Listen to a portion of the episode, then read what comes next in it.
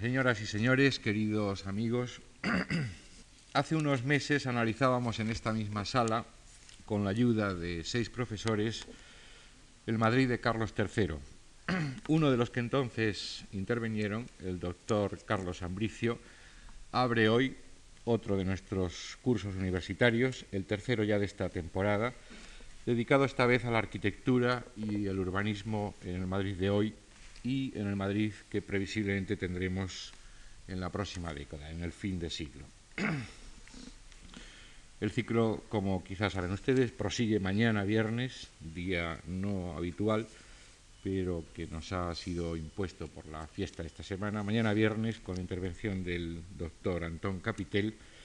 y proseguirá el martes y jueves, ya los días habituales de la próxima semana, con las intervenciones de los profesores eh, Ezquiaga y Gabriel Ruiz Cabrero. Una ciudad, se ha dicho muchas veces, no la hacen solo los arquitectos, ni los urbanistas, ni siquiera los políticos que la gobiernan. La hacemos entre todos. Y hay ejemplos bien recientes de cómo la intervención de los habitantes de Madrid ha hecho modificar, o no ha conseguido aún hacerlo,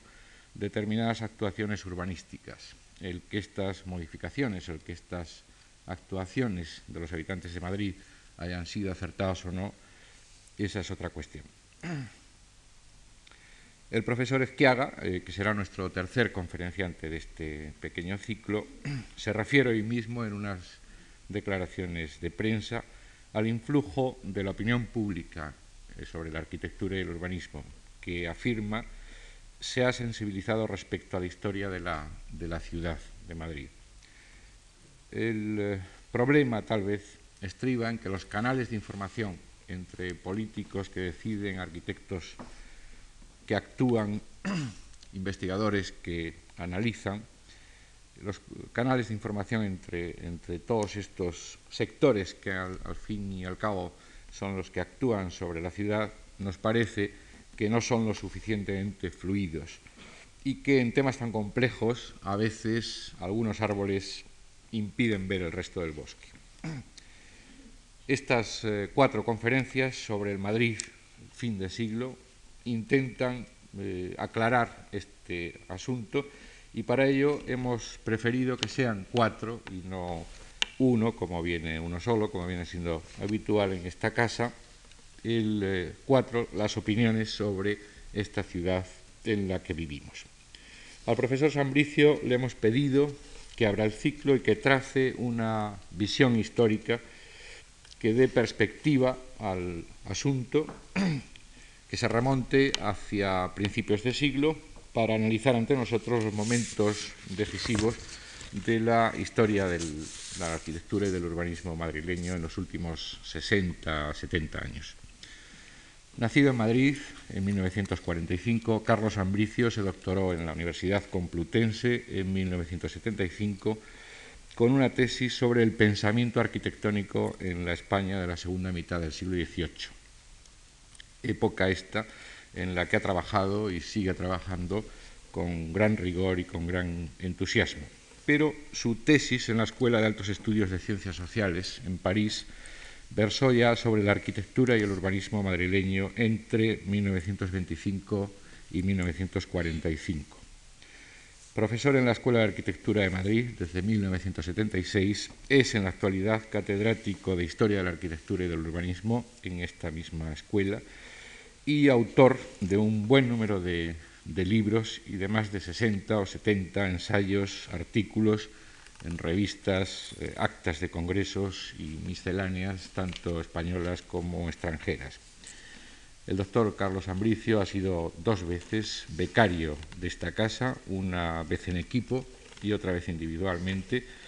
y quiero expresarle en nombre de todos los que trabajamos en esta fundación y nuestro agradecimiento por colaborar de nuevo con nosotros en nuestras actividades culturales. Y a todos ustedes también por acompañarnos esta tarde. Muchas gracias. Buenas tardes. Cuando hace casi dos meses se me propuso participar en un ciclo sobre la modernidad de Madrid, yo la verdad es que sentí un gran temor. Es evidente que no es un tema en el cual yo no ya me mueva con comodidad, sino que tampoco conozco bien y eh, únicamente cuando se planteó la posibilidad de establecer o de dar una perspectiva histórica al tema fue cuando me atreví en algún sentido a dirigirme un poco a ustedes.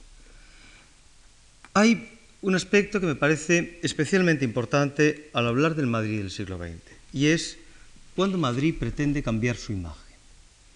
Si miramos hacia atrás, si dirigimos nuestra mirada hacia el pasado, nos damos cuenta con una cierta sorpresa que a fin de cuentas el proyecto urbano que se esboza en los comienzos del Madrid casi del siglo XVII va a perdurar mmm, increíblemente hasta incluso comienzos del siglo XX. La imagen de la ciudad una ciudad basada fundamentalmente en un eje que la recorre de forma de oeste a, este, un eje que une los dos palacios, el antiguo palacio, el antiguo Alcázar y posteriormente el que sería eh, Palacio del Buen Retiro, eh, ha planteado la existencia de un tridente, un tridente que serían por una parte eh, eh, la carrera de San Jerónimo y un poco más abajo el tema de la calle de Atocha, definiendo entonces en su encuentro un elemento de cerca que sería el tema del Prado. Pero lo importante es que la imagen de Madrid no varió. Lo importante es que Madrid puede tener un ensanche tanto en la zona sur como en la zona norte. Existe, como todos sabemos, la propuesta de Castro que intenta desarrollar Madrid, pero siempre aceptando este esquema inicial y únicamente nos vamos a encontrar con que en el siglo XX existirán tres opciones, si queremos, de plantear una modificación, de alterar radicalmente, o si queremos decirlo de otra forma, de buscar la modernidad de la ciudad cambiando radicalmente su estructura en momentos muy precisos. Uno, me gustaría hablar de él, va a ser el tema de los años 20, cuando en torno a los años 20 se modifica ese esquema, ese eje este-oeste y la ciudad de Madrid tiene un nuevo eje, una, nueva solución y por lo tanto plantea su desarrollo de una forma radicalmente distinta. El segundo momento, la segunda ciudad que quiso ser alternativa, la segunda ciudad que quiso ser paralela, como lo comentaremos, es la ciudad de los años 40. Cuando en los años 40 se entiende que cabe la, posibilidad de establecer una imagen de ciudad distinta a la ciudad soñada por la República o por la dictadura de Primo incluso, y se esboza lo que se llamará, digamos, el tema de la ciudad orgánica. El tercer momento, y es especialmente importante porque nos da entrada a las conferencias posteriores, es el que plantea eh, una ciudad que comienza a esbozarse a partir de 1983 y que en este momento, en la situación actual, puede definir las pautas de una imagen radicalmente distinta. Si me permiten, entonces me gustaría centrarme fundamentalmente en estas tres imágenes, planteando un poco eh, cómo se desarrolla, cómo se conciben y cómo se plantearon aquellos tres momentos que tenían estructuras, digo, radicalmente distintas. El Madrid de principios de siglo es un Madrid, como saben ustedes, eh, basado eh, fundamentalmente en los esquemas de la zonificación. Si vemos, por ejemplo, en una antigua revista de arquitectura, si vemos, por ejemplo, cuál es el esquema y la distribución de la ciudad, nos damos cuenta cómo frente a un casco en negro perfectamente establecido, lo que existen son zonas mejor o peor definidas, unas zonas pertenecientes, como tienen ustedes en esta parte, zona industrial, zona aristocrática, zona de clase media, barrios obreros, militares, etcétera, etcétera, que plantean entonces unas grandes áreas que son precisamente las áreas que establecen estos elementos de zonificación. Es cierto que hubo, a partir de este esquema, eh, algunas propuestas eh, iniciales, primeras, para plantear,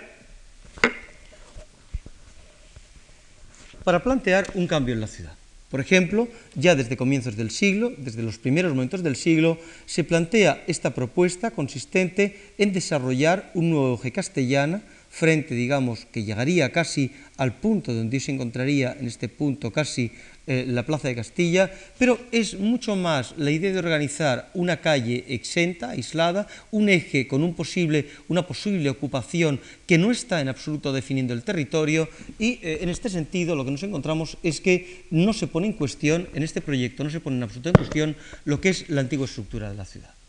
Habrá que llegar a la fecha de 1922 porque en algún sentido marca el origen y la pauta de una primera eh, nueva visión de la ciudad es un Madrid entendido en términos de plan regional, Es un Madrid entendido en términos de una serie de poblados paralelos, estos poblados que tienen ustedes aquí, paralelos a la ciudad, entendidos como ciudades satélite, que plantean integrarse en lo que es la gran ciudad, pero una ciudad donde todavía, aquí lo tienen ustedes, el tema de la uh, ciudad lineal de Arturo Soria es uh, paralelo, es alternativo y no tiene, digamos, ninguna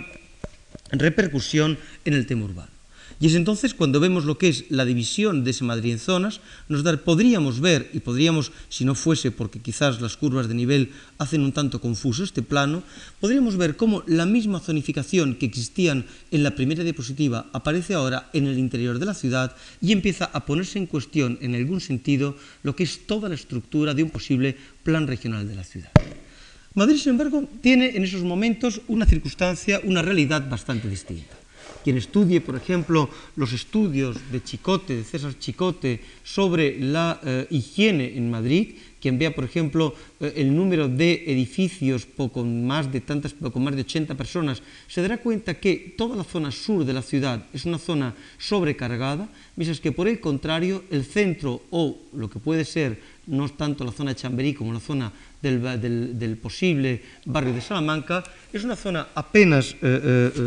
eh, densificada, es una zona con una densidad muy distinta y eso va a plantear un conjunto de operaciones especialmente importantes como son las operaciones de reforma interior. Sabemos que en 1910 se había trazado el proyecto de Gran Vía, una Gran Vía que, recuerden ustedes, arrancando desde la esquina de frente a la iglesia de San José, en, en, frente a la Casa de Eros, lo que actualmente es el Ministerio de Educación, se trazaba, se cortaba la antigua trama, desaparecía la calle de San Miguel existente y se organizaba una nueva calle que tenía como objetivo llegar hasta la Plaza de España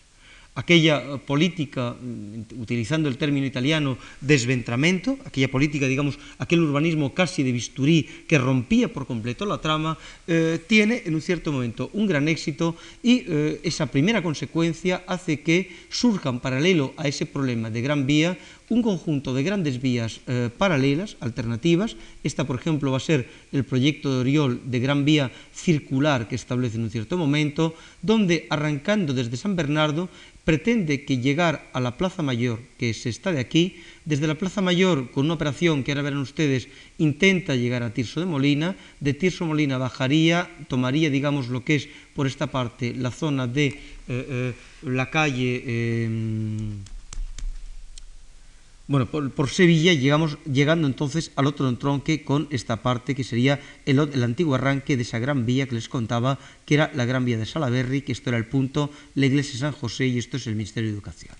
El proyecto, sin embargo, de... La siguiente, por favor. El proyecto, sin embargo, de Oriol, proyecto que podemos ver organizado sobre el, el, fotoplano, sin embargo, tenía unas contradicciones importantes, por ejemplo, en este punto de aquí. Si vemos, por ejemplo, cómo entiende Oriol lo que es la Plaza Mayor, Oriol proponía cortar, pero cortar a cuchillo, como se dan ustedes cuenta, lo que es la perspectiva de la Plaza Mayor y Casa de la Villa, dejaba lo que era la Casa de la Panadería y esta parte, que sería eh, eh, la zona correspondiente al arco cuchilleros, etcétera, etcétera, organizaba, en lugar de la plaza cerrada, estas especies de escalinatas, esta especie de fuente, bajaría por aquí directamente a la calle de Toledo y entonces organizaba, planteaba, digamos, una visión de la ciudad radicalmente distinta. Es evidente que esta, eh, esta, operación urbanística responde ya desde estos, desde estos momentos a unos intereses económicos eh, claramente establecidos. Habría quizá que leer las críticas que formula un eh, crítico de la arquitectura, un teórico de la arquitectura, don Leopoldo Torres Balbás, cuando en un artículo del año 23 censura de una forma violenta la operación de reforma interior y critica cómo en el fondo toda la operación consiste en hacer pasar la Gran Vía por unos terrenos que son precisamente propiedad del arquitecto que ha trazado el plan. Sin embargo, lo importante es lo siguiente. Lo importante es que en estos momentos y frente al casco interior empieza a establecerse una política sobre lo que es el ensanche. Y en esta política sobre el ensanche se define, quizás a imitación de lo que es el urbanismo inglés, una política de tres grandes zonas de parques jardín, tres grandes zonas de parque jardín, una esta, que sería la parte de abajo de Reina Victoria, eh, lo que hoy sería más o menos toda la colonia metropolitana, una segunda que sería esta, Prense Bellas Artes, situada junto a los saltos del hipódromo, es decir, hoy estarían más o menos los nuevos ministerios justo en esta parte de aquí, por la parte de atrás, por tanto, de... Eh, eh, el, hipódromo, por detrás de la Escuela de Ingenieros Industriales, y una tercera, una enorme zona, gigantesca zona, que ocuparía casi desde la Plaza del Niño Jesús, que sería esto, llegaría Mariano de Cavia, llegaría por la otra parte a uh, el cruce, el corte de Doctor Esquerdo con Avenida Mediterráneo, y por esta parte sería Ibiza quien, se, quien cerrara.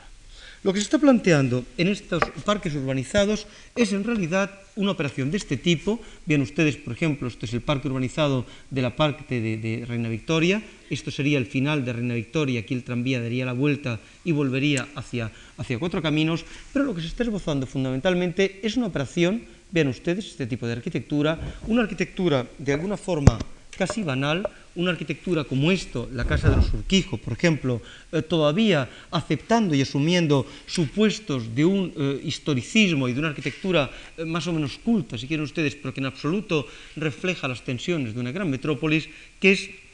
el gran salto, el gran hito que se plantea en estos años 20.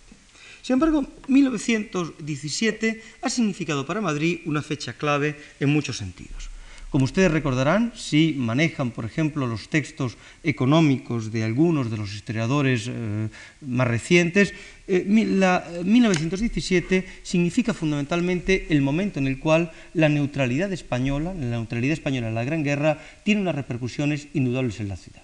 Por una parte, nos encontramos con que esa neutralidad fundamentalmente lo que hace es potenciar una gigantesca inversión de un capital que hasta ahora eh, no se había centrado en la industria.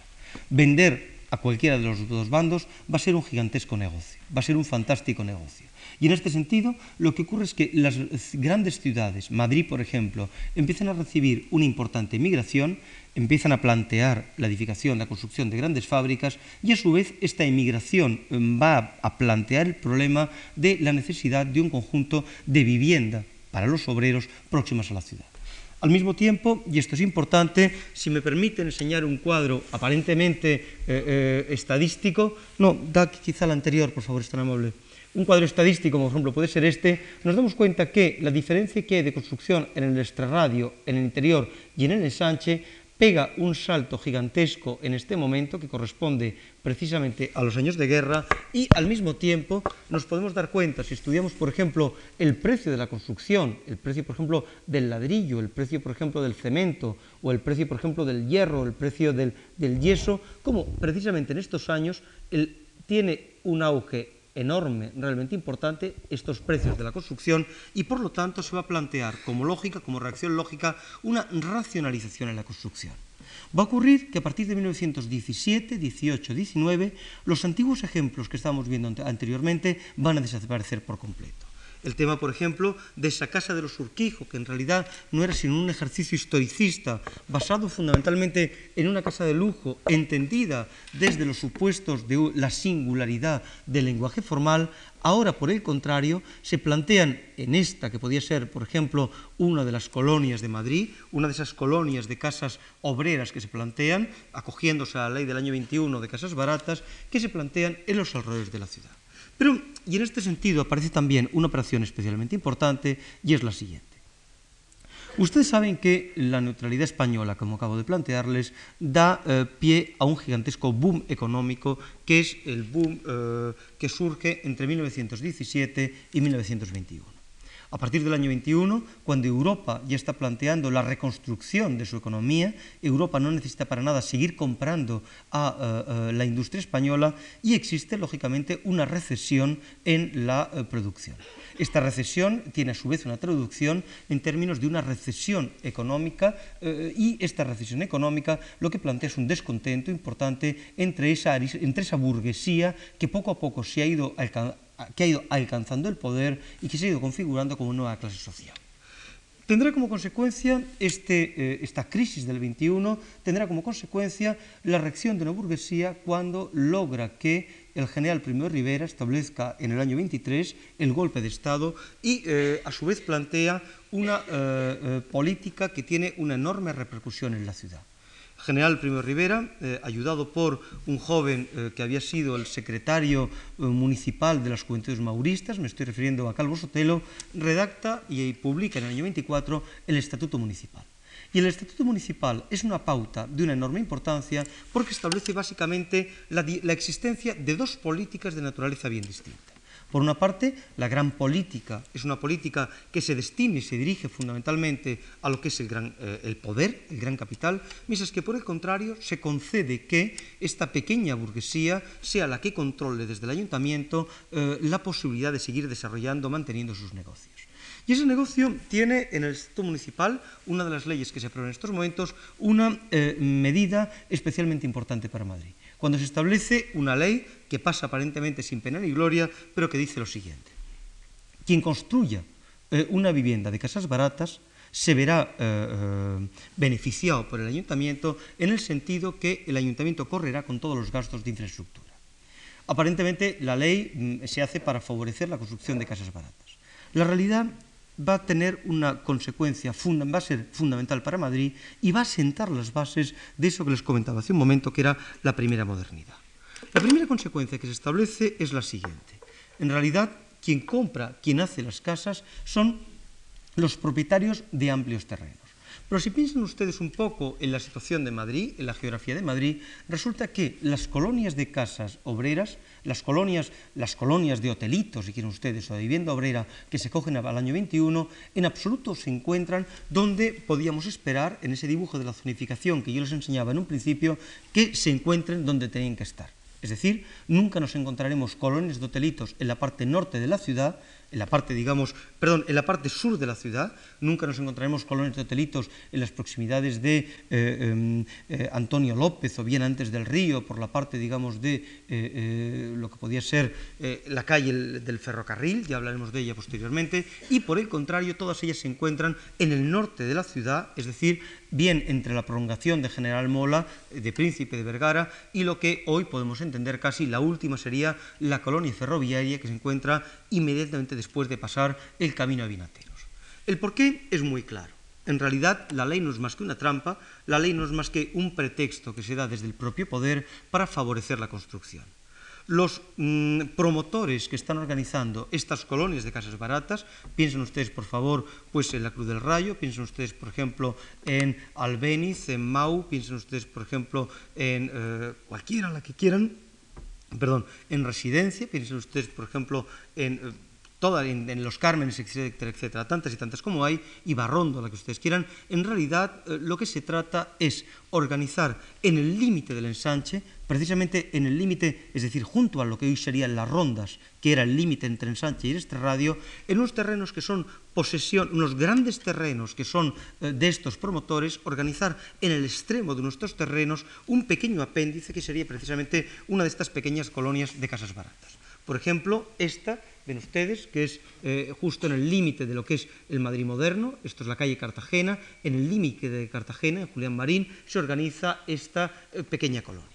¿Qué es lo que se hace en realidad? En realidad las colonias no son más que una coartada gigantesca para que el sea el, eh, el, erario público, es decir, que sea el propio ayuntamiento quien esté financiando toda operación de urbanización de estas amplias zonas del norte de la ciudad. A partir de este momento empezaremos a darnos cuenta cómo se urbaniza el norte del ensanche, cómo se conquista el norte del ensanche, precisamente porque todas las dotaciones, todos los equipamientos han sido dados gratuitamente desde el ayuntamiento. Y nos damos cuenta entonces, por ejemplo, cómo cada una de estas parcelas, la que ustedes quieran, o por ejemplo, eh, cada una de las construcciones que surgen, estas construcciones, esto sería por ejemplo la Manzanares, Qué distintas son, por ejemplo, cada uno de estos bloques de esa casa que veíamos anteriormente, por ejemplo, al hablar de lo que era la eh, compañía urbanizadora metropolitana, el ejemplo de esa casa de los Urquijo. Aquí lo que entra es la racionalidad, una racionalidad no formal, sino impuesta fundamentalmente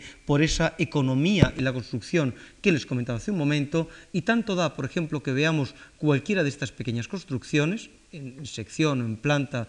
comprendamos un poco cómo funcionan, o que, por ejemplo, entendamos qué es lo que está pasando con el resto de la población. Sin embargo, Madrid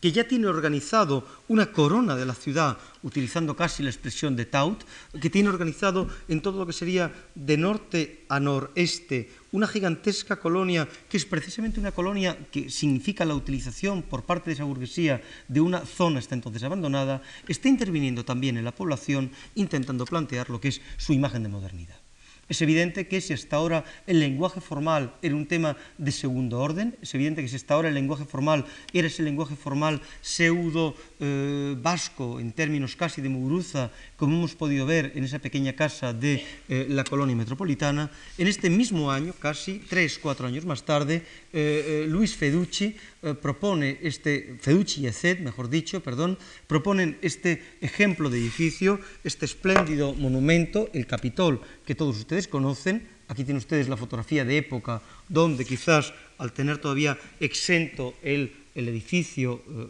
no aparecer aquí ya la medianera del, del, Rex, etcétera, etcétera, valorarse lo que es la esquina, podemos empezar a entender lo que es esta búsqueda de modernidad que existe a su vez en el interior de la ciudad nos vamos a encontrar con este edificio o casi con el edificio que tendríamos a nuestra derecha, es decir, con el proyecto que se genera por parte de, eh, con el proyecto que se genera por parte de Muguruza, que es el Palacio de la Prensa. Pero mmm, si este es un edificio, es una lectura un tanto moderna de un elemento de un eh, edificio americano clásico y por el contrario el edificio Carrión, es decir, el Capitol, lo que es es una lectura a la americana de un edificio un tanto alemán, un tanto podía hacernos pensar con una escala distinta en alguno de los elementos de Mendelssohn, sin duda el elemento más moderno de toda la castellana es, perdón, de toda la Gran Vía es el que se propone en eh, las en la Gran Vía es este edificio, es la telefónica, este que tienen ustedes aquí, que se convierte en estos años en un auténtico hito dentro de la literatura americana y que incluso, por ejemplo, cuando eh, en Europa se habla de arquitectura americana, se pone como gran ejemplo al tema de la castellana, perdón, al tema de la, de la telefónica.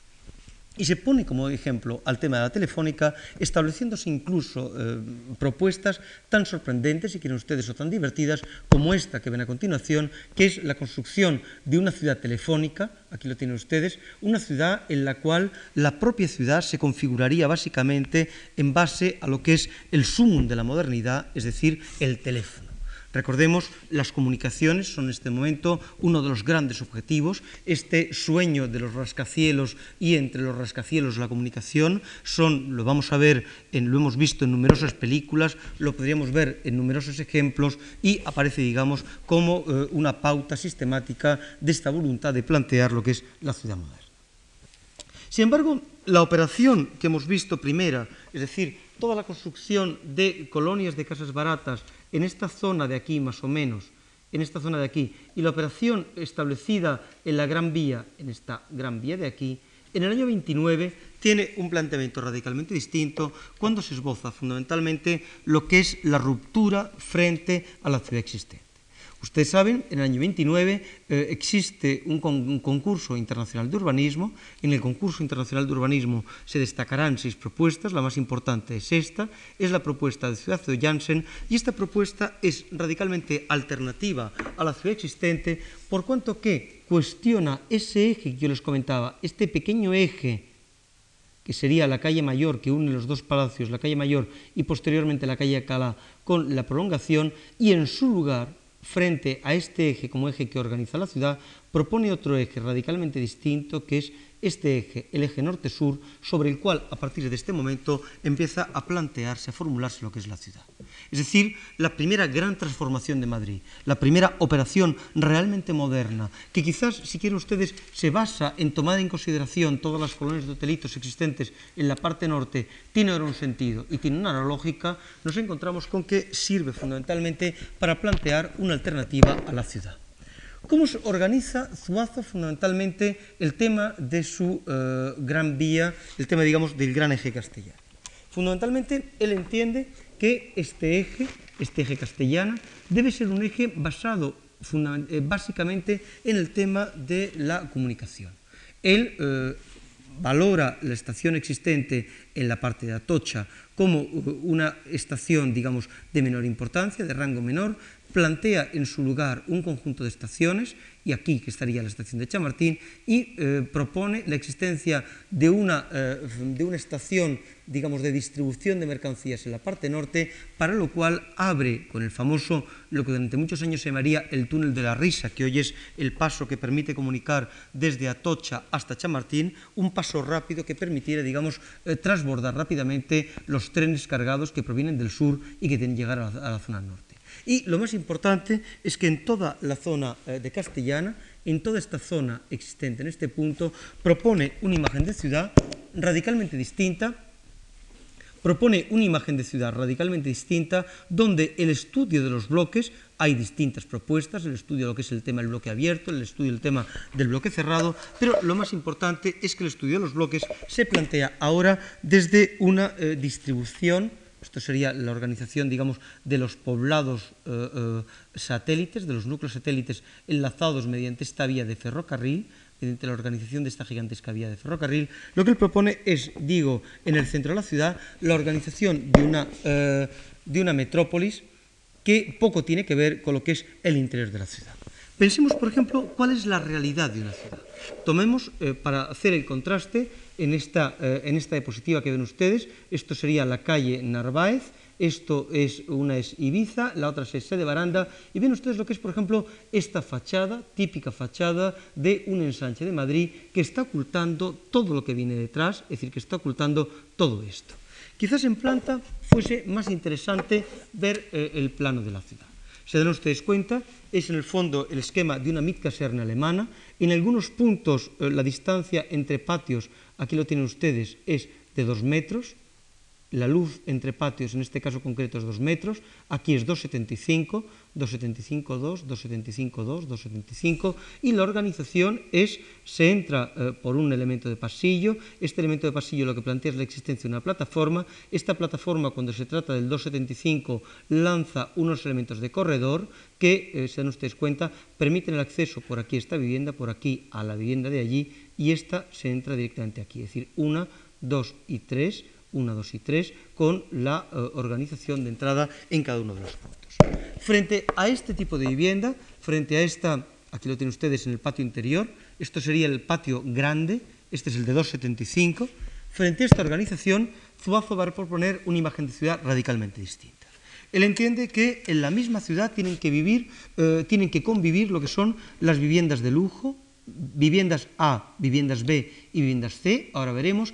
en, en, en, el mismo paseo, lo que pasa es que organizando y distribuyendo, digamos, las viviendas eh, según sean los poseedores, dando, por supuesto, unos metros cuadrados a unos de casi 150, mientras que las viviendas obreras apenas son de 60 y tantos. Pero lo importante no es este tema, lo importante es que se propone una idéntica forma de vida, lo importante es que se propone un, idéntica, eh, un idéntico espacio, se propone una idéntica ocupación de la ciudad y lo que se rompe en algún sentido es la vieja escena de la zonificación que estamos viendo anteriormente. Si la que veían ustedes antes era la A, esta es la B de clase media, aquí lo tienen ustedes, empieza a reducirse en planta, la descripción de la vivienda sería más pequeña y, pero se dan ustedes cuenta, la imagen de ciudad es exactamente la misma y la tercera, que sería la C, las viviendas para obreros, siempre en el mismo espacio, siempre con la misma organización, planteando, ya digo, una imagen de ciudad totalmente distinta a la que teníamos hasta el momento.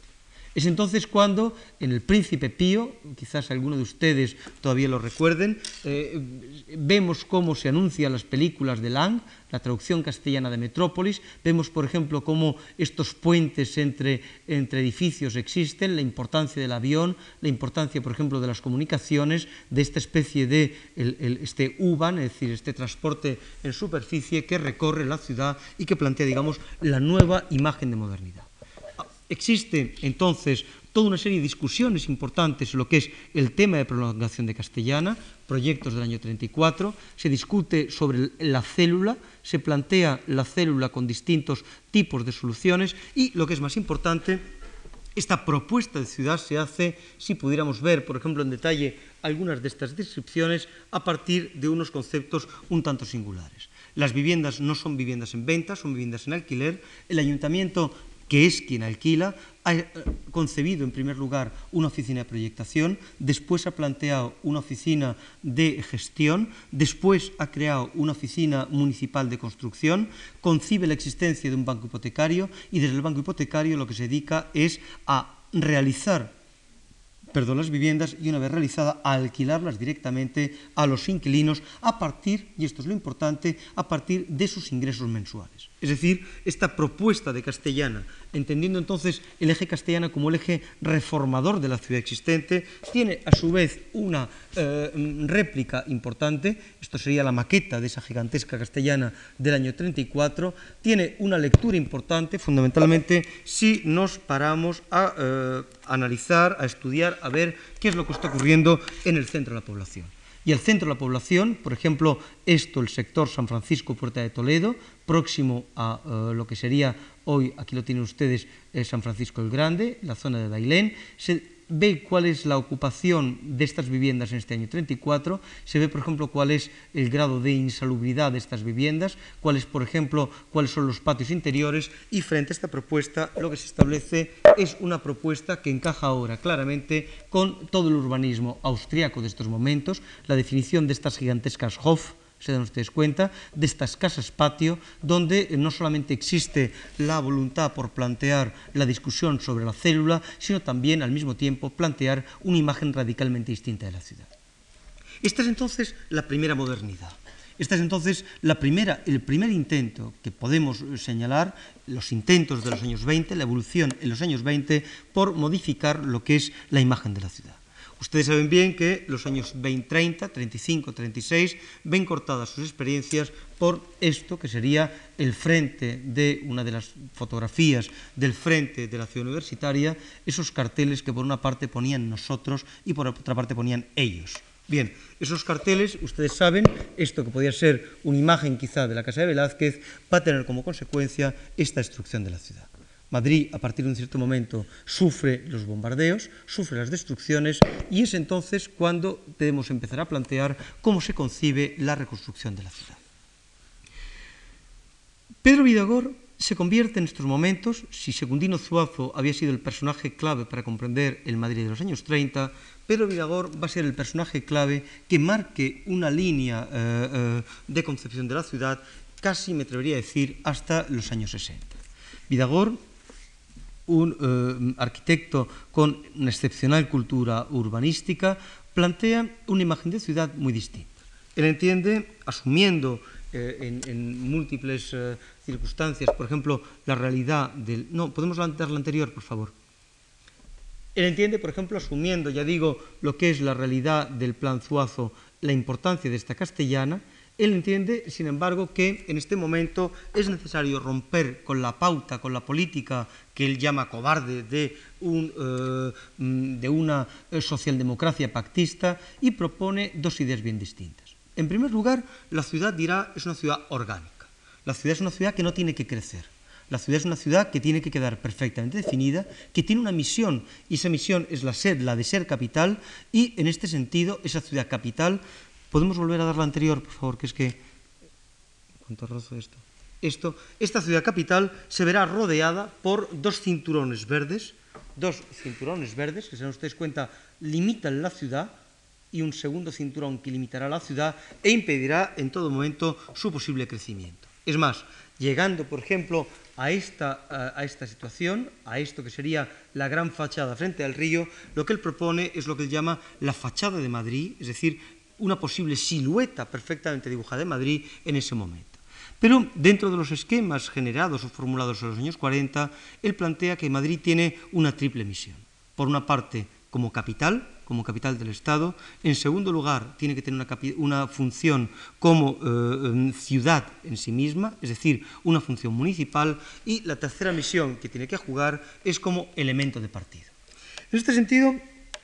lo que él va a proponer es una doble lectura de la ciudad. Por una parte, eh, sustituye lo que era eh, esa ciudad de viviendas eh, interclase, esa ciudad de viviendas de tipo A, viviendas tipo B, viviendas tipo C, que habíamos visto en la castellana, y lo que propone la castellana es algo radicalmente distinto. Él entiende que Madrid, como veremos en la diapositiva siguiente, Madrid dirá en el año 2000 eh, no tiene que tener más de 3 millones de habitantes. No puede prever que casi en los años 70 ya tiene casi 4 millones y pico de habitantes y que por lo tanto sus previsiones quedarán totalmente rotas por la realidad. Pero lo más importante es que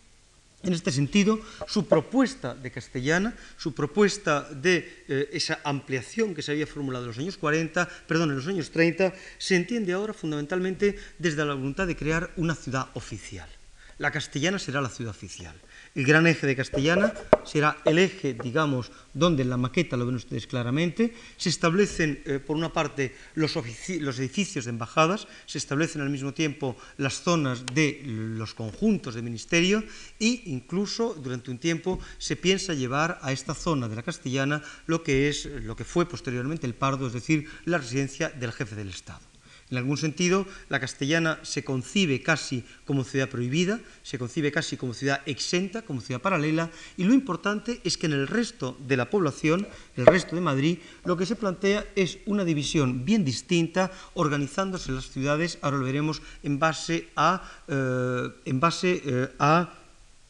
tenencias de alcaldía con una organización jerárquica eh, especialmente definida y claramente establecida. Ahora, en esa organización de Madrid hay un tema que tiene una enorme importancia. Me estoy refiriendo a la entrada de la ciudad universitaria, recuerden ustedes, a la entrada de la Victoria, a una entrada em, se conmemora, hay dos grandes eh, leyes especiales en este momento para Madrid, una por una parte el tema de la calentización del Manzanares, en segundo lugar el tema de la ciudad universitaria, y la ciudad universitaria se quiere consagrar de alguna forma ante lo que ha sido la gran batalla eh, durante la guerra. Por ello se va a llevar no solamente el arco que conocemos, sino se va a llevar eh, como edificio representativo el, eh, uno de los grandes monumentos del eh, momento, que es el Ministerio de Asuntos Exteriores. Sin embargo, lo que nos empezamos a dar cuenta es que si antes la búsqueda de modernidad que existía en los momentos de la República o de la dictadura de Primo Rivera, es decir, desde los años 20 al año 36, lo que abre es un debate importante sobre la discusión teórica o sobre las influencias eh, de una arquitectura europea del momento. Por el contrario, la discusión eh, que se plantea a comienzos de los años 40 está planteando algo bien distinto y es la pérdida de una dirección, la pérdida de un sentido, el no saber en qué, cuál es la pauta, no saber cuál es la referencia que hay que establecer en estos momentos. Quisiera entonces ponerles un ejemplo muy sencillo. Todos conocen este proyecto de em, proyecto para el Ministerio del Aire en la Plaza de la Moncloa.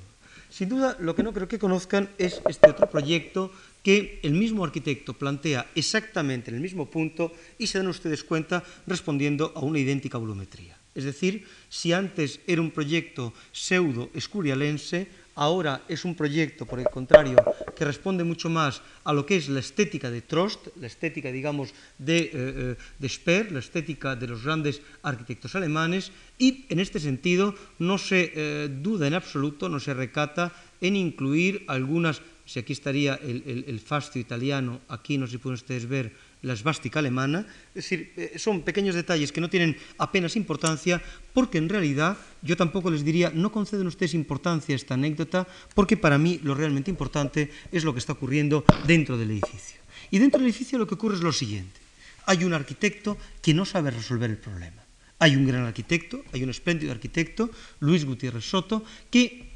sabe claramente cómo resolver el tema de un edificio de oficinas. En el fondo, el Ministerio del Aire no es sino un edificio de oficinas, pero lo que no sabe es la pauta, la referencia formal que en ese momento le está mm, planteando el poder. Por ello, él lo que va a hacer es lo siguiente, una única planta, espléndida, una planta que en el fondo es la planta de un edificio de oficinas, una planta donde únicamente esto, que será lo que ustedes conocen en el Ministerio del Aire, se llamará el Salón del Trono, una gigantesca sala de audiencias en la parte superior, que no tiene en sí mismo, yo creo, mayor importancia, pero donde lo que existen son tres grandes patios, donde incluso, siguiendo la tradición racionalista, ven ustedes, las escaleras se disponen en esquina, y, eh, digamos, lo que se, planteando entonces, valorando fundamentalmente el tema de estos rellanos, y lo que se plantea entonces es un gigantesco pasillo que recorre todo el edificio, un gigantesco pasillo que recorre todo el edificio y que plantea la existencia de unos boxes situados a ambos lados del pasillo con una organización funcional, racional, eh, continuación en algún sentido de las pautas iniciadas en los años 30.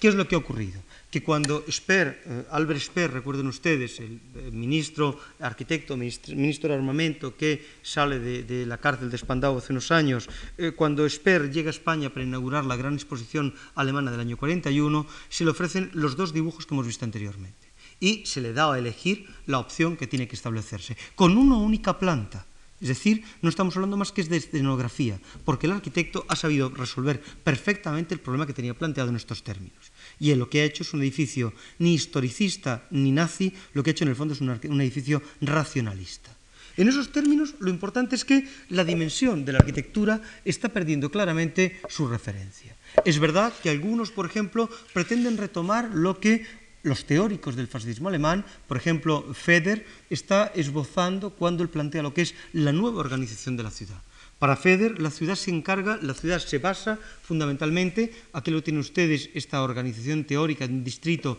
de 100.000 habitantes, él dice es necesario dividir la ciudad en distritos. Una vez dividida la ciudad en distritos, es necesario dividirla en barrios, y una vez dividida en barrios, en núcleos. ¿Por qué? Porque si organizamos un distrito de 100.000 habitantes, por ejemplo este, y luego veremos cómo esto se intenta llevar a cabo en Madrid o se lleva a cabo en Madrid, esto se divide mediante dos paralelas y una perpendicular en seis bloques claramente diferenciados. Uno de ellos, este, aquí lo tienen ustedes, es donde se encuentran todos los elementos pertenecientes a la vida municipal. Aquí estará el estadio, aquí estará la casa del partido, estará la iglesia, estará eh, eh, la notaría, estará incluso, se dice en algunos momentos, el cine, etcétera, etcétera, y esto es la parte perteneciente al partido. Cada uno de estos cinco núcleos resultantes tienen, lógico, dividir los 100.000 por 5, 20.000 habitantes, pero a su vez, se dan ustedes cuenta, también los vamos a dividir en seis. Uno de ellos, este, será el perteneciente a la vida del núcleo, también con un pequeño mini estadio, un pequeño polideportivo, unos elementos de vida comunitaria y los elementos resultantes, por lo tanto, estos 20.000 entre 5, 4.000, cada uno de estos se dividen en cuatro y resulta que cada uno de estos bloques tiene que tener 1.000 habitantes. ¿Cuál es la diferencia fundamental en, este, en esta propuesta de una pseudomodernidad de Madrid, ¿cuál es la diferencia fundamental con respecto a los esquemas anteriores? Sin entrar en análisis políticos que no es el momento ni es el caso. Fundamentalmente, que aquí lo que no existe en absoluto es un interés por lo que es la célula, por lo que es la vivienda. Aquí no existe interés en absoluto por lo que es la ciudad. Aquí lo único que existe es la pretensión de llevar el símbolo del poder a los últimos elementos de ciudad, a diferencia, digamos, de lo que era anteriormente la propuesta de Zuazo. Y en este sentido, por ejemplo, si vemos cómo se organizan, por ejemplo, en esto que serían en el tema, aquí lo tienen ustedes, eh, esto me parece es capitán no sé cuál es, esto es prosperidad, etcétera, etcétera, estos grandes elementos, estos conjuntos que serían la zona de vida de distrito, vemos, por ejemplo, por, Vemos, por ejemplo, estas imágenes, esto sería la prosperidad, el tema de la, la iglesia, eh, el tema, digamos, de la plaza porticada, pero igual que lo vemos en Prosperidad, lo podríamos ver, por ejemplo, en el barrio de Argüelles, el centro cívico del barrio de Argüelles, esto sería el tema de los bulevares, más o menos, con cada una de las calles, que pueden ustedes ver perfectamente los nombres y identifican, con una estructura idéntica ahora, ahora el cine, la casa, la tenencia de alcaldía, la casa del partido, incluso la casa del notario en algún caso, con, aquí lo tienen ustedes, el esquema de centro cívico del barrio de Argüelles que se plantea en estos momentos. Es evidente que esta propuesta de Madrid fracasa. Y esta propuesta de Madrid fracasa no por lo que fracasó la anterior. Hemos visto cómo la propuesta de Zuazo cae por tierra fundamentalmente debido al esquema de la guerra. Cae por tierra porque la propia guerra, la ideología, corta radicalmente un proyecto y esboza una dirección distinta. Es cierto entonces que a partir de este momento, si quieren, y ayer lo decía creo que claramente en, Gabriel Ruiz Cabrero en algún sitio, el urbanismo de Madrid en estos momentos está por hacer. El urbanismo de Madrid va a basarse fundamentalmente en estas reacciones, en esta arquitectura, en este edificio de sindicatos que, da la siguiente, por favor, creo que todos ustedes reconocen, va a plantearse lo que es la calidad de la pieza arquitectónica, eh, todavía puede hoy casi sorprendernos la modernidad de este, eh, casi también la trampa de la fotografía, de la diapositiva, pero en fin, la propia modernidad de este edificio de los años eh, final de los 40 y nos vamos a encontrar entonces cómo es la lectura arquitectónica la que marca la que marca la referencia, la que marca la pauta en un Madrid que urbanísticamente apenas si tiene más lectura o apenas tendrá más lectura en este momento que el de la pura y simple especulación. Algunos, como por ejemplo el que va a ser uno de los grandes arquitectos de Madrid de estos momentos, eh, en una iglesia fuera de Madrid, en la iglesia de Aránzazu. Algunos, como por ejemplo Oiza, parten de una reflexión, eh, si quieren ustedes, simple. Parten de volver a sus raíces, parten, digamos, de volver a estudiar cuál era la referencia de los años 30. Para ello lo que hacen es estudian la arquitectura alemana, por ejemplo, que ven ustedes aquí, la arquitectura de eh, Gottfried Böhm, de un arquitecto alemán de los años 30, y entendiendo, analizando lo que es el lenguaje, valorando, por ejemplo, lo que es el tema del ladrillo, entendiendo en qué punto es posible reutilizar y reentender esta lección de una cierta tradicionalidad, yo no creo que en absoluto podamos valorar la iglesia anterior como eh, una copia o un plagio en algún sentido, sino que por el contrario creo que es un ejercicio especialmente brillante de reflexión sobre su propia raíz, de intento de valorar o de comprender cuál es la pauta y el esquema de la arquitectura.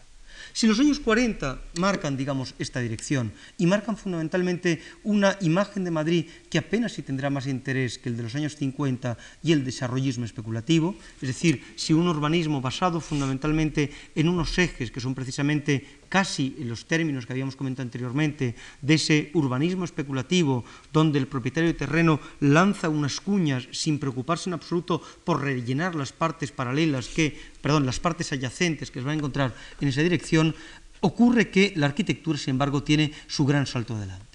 El proyecto incluso me atrevería a decir, el proyecto Nuevos Ministerios entiendo que es una espléndida lección de arquitectura, el proyecto de eh, sindicatos que han visto ustedes de Cabrero es una espléndida lección de arquitectura, esto, eh, estas viviendas sociales que aparecen, las uvas, caños rotos, etcétera, etcétera, concebidas en los años 50 como viviendas eh, provisionales, acaban convirtiéndose poco a poco en auténticos ejemplos de una arquitectura que significan la voluntad por parte del arquitecto, por parte del individuo que traza, que diseña, de retomar una tradición perdida existente en los años, eh, una tradición perdida existente en los años 30.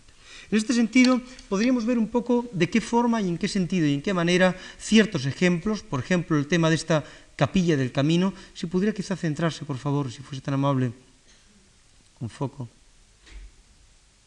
Muchas gracias. Esta capilla del camino lo que empieza a plantear un poco es el abandono precisamente de esa referencia, de esa pauta marcada y esbozada por eh, eh, esa construcción de las, de las, uvas que les comentaba anteriormente y plantea lo que es la nueva eh, confianza en una tecnología. Una tecnología aparentemente Guasman, aparentemente débil en algún sentido, pero que poco a poco va a ir desarrollando esquemas y soluciones cada vez más complicadas. En los años 50, 60, 70, aquí lo tienen ustedes, final de los 60 y comienzo de los 70, que es este eh, tipo de ejemplos, estas soluciones de torres blancas basadas en unas plantas donde de nuevo la lectura de la planta, la complejidad, digamos, de la voluntad por solucionar un tema de espacio a través de unos elementos comunes que serían los elementos las zonas rojas de esos elementos comunes del, centro que tienen ustedes en Torres Blancas, lo que va un poco eh, esbozando es la singularidad del, arquitecto que abandona, ya digo, eh, plantea en estos momentos una clarísima dicotomía entre lo que es el urbanismo y reivindica por completo absolutamente lo que es el tema de la arquitectura. Sin embargo, estas líneas de los años 60 hacen que nos encontremos en torno a los años 80, y esto es precisamente la lección que a partir de, de mañana empezarán ustedes a oír de una forma más sistemática, lo que nos encontramos es con el gran proyecto de los años 80. En el año 83, como saben ustedes, se comienza a elaborar eh, lo que es el Plan General de Madrid, se empieza a plantear el nuevo Plan de Madrid, basándose fundamentalmente en una realidad, la realidad de los años 80, la realidad de la crisis económica, que todos ustedes conocen perfectamente. Madrid se dice ya no crece, Madrid es una ciudad donde la emigración no sigue viniendo y al mismo tiempo este Madrid tiene, como pueden ustedes ver en este plano, tiene eh, unos eh, defectos realmente importantes nos encontramos con que ese urbanismo desarrollista que yo les decía lanzaba sus cuñas independientemente de cuál era la realidad, nos encontramos entonces que esa ciudad concebida en términos de círculos concéntricos que veíamos en un cierto momento ya eh, está completamente alejada de esta realidad de Madrid y lo que plantea el plan de Madrid fundamentalmente es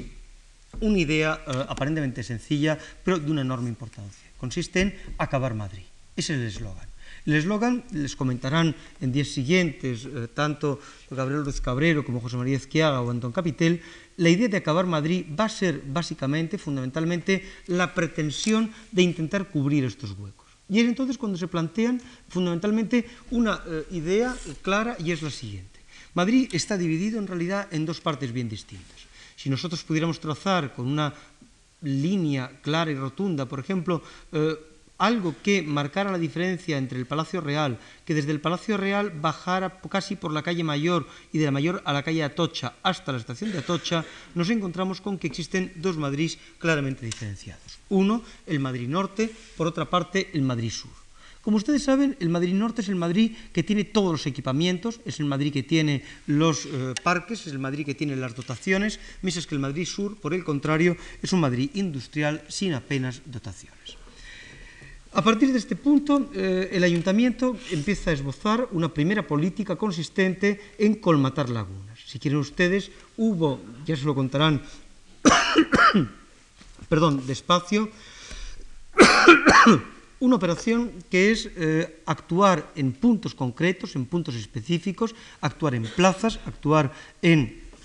remediar, eh, eh, ajustar o reacondicionar algunas partes de la ciudad, pretendiendo, digamos, dar a todo ello una posible unidad. Pero mm, a partir del fin de la crisis, cuando se empieza a vislumbrar el fin de la crisis económica, aparece eh, una idea igualmente importante, si quieren ustedes también, causada con motivo de un cambio en la política fiscal que hace que un dinero negro empiece a aflorar y se plantee, digamos, la necesidad de invertir de una forma rápida. Me refiero al fenómeno castellana que todos ustedes conocen y me refiero a, un proceso importante y es cuando alrededor del eje castellana empieza a comprarse suelo, el precio, en Madrid, el precio del suelo en Madrid empieza a crecer, como todos sabemos por los últimos años, de una forma realmente espectacular y esto tiene entonces una consecuencia importante y es la siguiente. Todos ustedes conocen el trazado del M30, el trazado de esta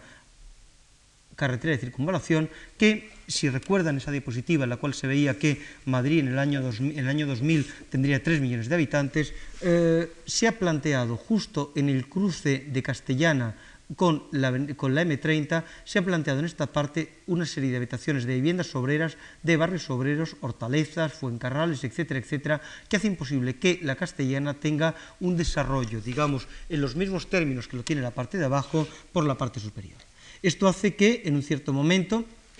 en Madrid precise suelo. Ustedes saben que ese factor que les he dicho por una parte, el cambio de la política fiscal y al mismo tiempo la próxima capitalidad de, Madrid hace que eh, toda una serie de grandes, la integración de Madrid en el mercado común, etcétera, hace que toda una serie de grandes empresas multinacionales busquen suelo en Madrid y el suelo en Madrid tiene esa subida eh, logarítmica que les comentaba hace un momento. Y es entonces cuando desde el ayuntamiento empieza a plantearse una operación especialmente importante y es la de la búsqueda de suelo urbano. Es entonces cuando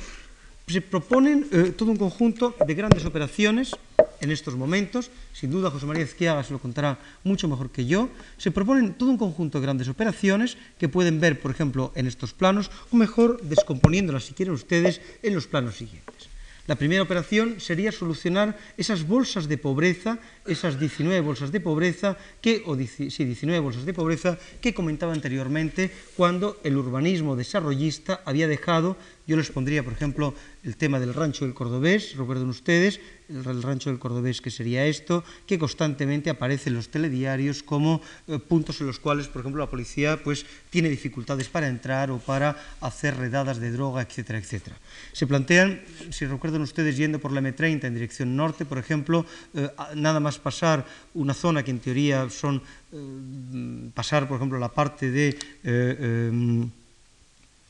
eh, casi antes de llegar al cruce, a la salida de,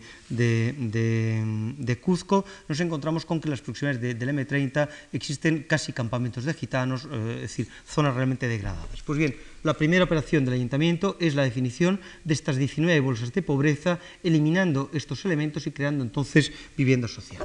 La segunda operación es, eh, la segunda gran operación es de naturaleza distinta. Consiste en plantear fundamentalmente grandes intervenciones. Una intervención allí, no la, vemos aquí, es la operación del Parque de las Naciones. Una segunda operación, que sería esta, es la operación de la Gran Vía Hortaleza. Una tercera operación, a mi modo de ver, la más importante en estos momentos y sin duda la más ambiciosa, es la operación que define el tema del el gran eh, pasillo verde existente en la zona sur. Permítame que me detengan quizás medianamente, mínimamente en esta operación, porque aunque ya se lo contará el padre y la criatura, que es José María Ezquiaga, eh, creo que es interesante, digamos, que resoltemos algunos temas. Si recuerdan ustedes el antiguo Madrid, el viejo Madrid casi del siglo XIX, recordarán que eh, en uno de sus puntos, concretamente aquí, estaba situado lo que era el gasómetro de Madrid la fábrica del gas, el gasómetro, donde durante tanto tiempo se hacían aquellos combates de lucha libre frente por frente al rastro, eh, tiene, eh, si vemos por ejemplo el plano de eh, el Coello de 1848, tiene una importancia fundamental en la ciudad porque marca fundamentalmente el primer punto industrial que hay construido en esos momentos en Madrid. En 1851 se traza, como ustedes saben, esta este gran elemento de ferrocarril, es decir, la estación de Atocha, que se plantea en este punto de aquí, entendida casi como embarcadero de Atocha, y la estación de Atocha se concibe con una, eh, eh, con una idea o con una prebenda, si quieren ustedes, realmente importante. Se concibe como estación central. Ser estación central significa que cualquier otra estación que se construye en Madrid tendrá que estar unida a esta estación de Atocha. Por ello, la siguiente operación que se traza, esta, Príncipe Pío, va a plantear muy pronto la existencia de un camino de eh, un ferrocarril, de una vía de ferrocarril existente todavía eh, actualmente, una calle que en ocasiones, se han pasado ustedes por la parte de Peñuelas, etcétera, incluso a comienzos del siglo estaba dividida con alambradas, es decir, los vecinos de una acera no podían atravesar la otra porque la alambrada les impedía el paso, y es entonces cuando se crean un conjunto de estaciones importantes con un enorme espacio, Príncipe Pío, Goya, Imperial, Peñuelas, eh, eh, Delicias y aquí Atocha, que plantean en algún sentido la siguiente operación la recuperación de estos terrenos, aquí lo tienen ustedes la operación, este eje lineal de casi 8 kilómetros, y en estos terrenos pertenecientes a las estaciones se intentará organizar unas grandes dotaciones, unos grandes elementos de equipamiento que resuelven o solucionan de alguna forma esta fachada sur de la ciudad, esta imagen eh, próxima al río, todavía estas fábricas siguen existiendo, o por ejemplo este tipo de diapositivas esto sería eh, Peñuelas, vean ustedes, la calle el ferrocarril dividiendo ambas partes de ciudad y creando entonces aquí lo que sería un bulevar, eh, eh, un pasillo verde, un gran bulevar con el ferrocarril en trinchera, es decir, subterráneo. Esto sería otra de ellas, otra de estas grandes estaciones que separan, ya digo, lo que es ese norte de la ciudad de la parte sur. No se crean que estoy hablando de una parte, aquí está el Palacio Real, por lo tanto vean un poco este tipo de construcciones de comienzos del siglo, y es entonces cuando el proyecto,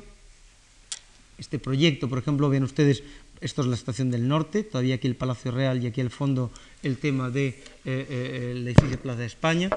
lo que se plantea es una operación esto es el proyecto, una operación consistente en rearticular todo lo que sería la zona de eh, Príncipe Pío por una parte y bajando, llegar casi incluso, aquí lo pueden ustedes ver, a la parte, hacer que baje el Parque del Oeste casi hasta la Avenida Valladolid, recuperar toda una zona de viveros y esta operación entiendo que tendría como característica cambiar, esto sería por ejemplo en lo que es eh, eh, la glorieta de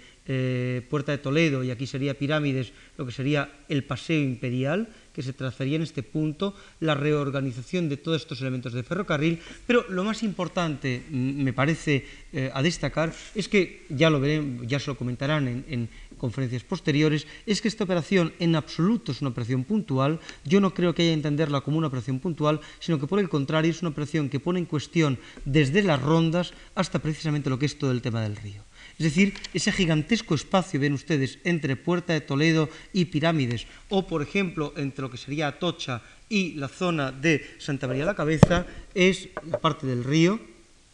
e o esto, por ejemplo, que sería, aquí lo tienen ustedes, toda esta zona sería casi poner en cuestión todo esto, desde aquí hasta esta enorme parte, que es donde viene el M30, con, vean ustedes todavía el tema del planetario, el parque Tierno Galván, que se organiza en esta parte, etc.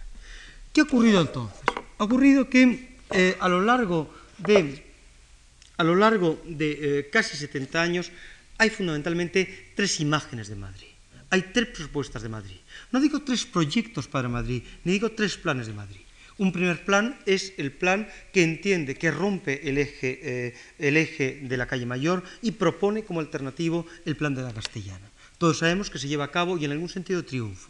Una segunda lectura de Madrid es la que propuso Vidagor, la ciudad cerrada, por toda una serie de circunstancias que podríamos tratar más en extensión, no se lleva a cabo, no se eh, realiza y frente a un abandono absoluto en términos urbanísticos, lo que nos encontramos es con la reivindicación en términos arquitectónicos surge la gran arquitectura de Madrid. Estamos viviendo, no lo olvidemos, uno de los momentos de oro de la arquitectura española, concretamente de la arquitectura madrileña, y en este sentido es a través de la arquitectura como el monumento cobra una identidad, cobra una dimensión y sirve en algún sentido para ordenar la zona. La tercera propuesta es esta. La tercera propuesta es una propuesta que empieza a valorar el sur como elemento alternativo a la ciudad partiendo, digamos, de lo que fue el esquema inicial del Plan de Madrid del 83, cuando ustedes, por ejemplo, lean en el periódico las operaciones de organización de universidades en el Madrid Sur, cuando lean ustedes, por ejemplo, en el periódico lo que es todo el tema de la M40, cuando empiecen a valorar, por ejemplo, lo que es las operaciones sobre